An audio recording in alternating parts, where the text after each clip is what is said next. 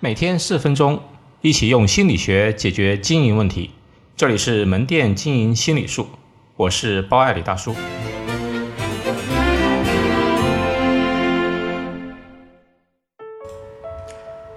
员工培育的意会与言传。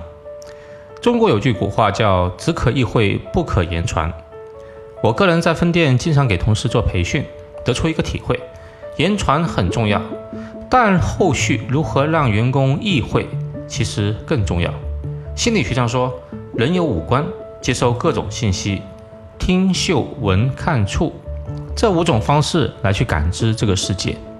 言传更多的是用以上五种方式，但还有一个思想的意会。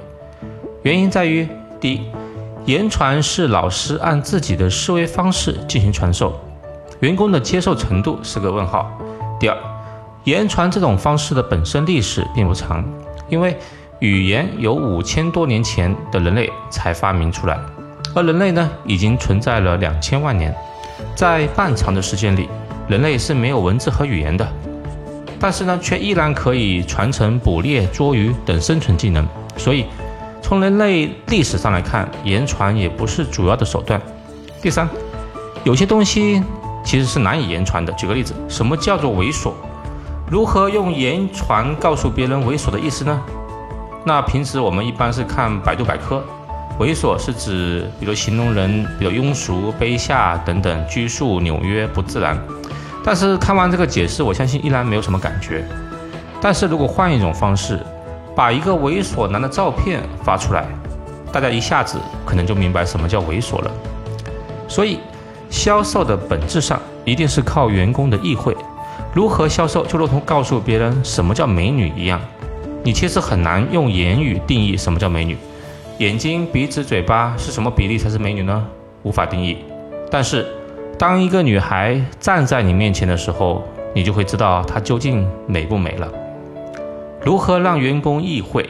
宋代禅宗大师清源行师提出参禅的三重境界。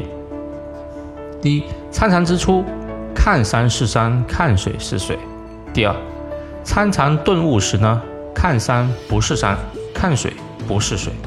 第三，参禅彻悟时，看山仍是山，看水仍是水。这话有点绕啊，我呢，呃，把它换成对销售的意会的理解，也有那么三个阶段。第一，看销售是销售。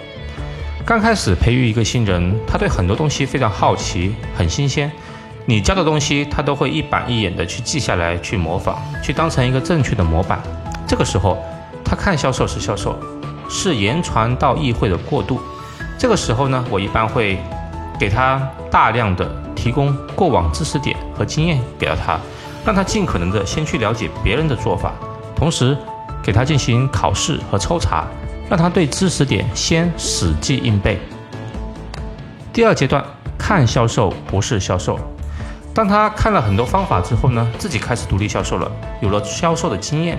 这个时候，他会对销售慢慢有了感觉，感悟出自己的一套方法论，甚至体会到销售的精髓与内涵。比如，销售其实就是交朋友，销售要有同理心等等。第三个阶段，看销售，最终还是销售。做了几年的销售的员工呢，相对比较成熟，他会渐渐明白一个道理：销售其实是一种交易。用你的服务、产品、人品换回顾客的口碑购买，所以会回归到最本质的对销售的认知态度。所谓的看销售还是销售，只不过这个时候的销售变成了他一种游刃有余、得心应手的技能。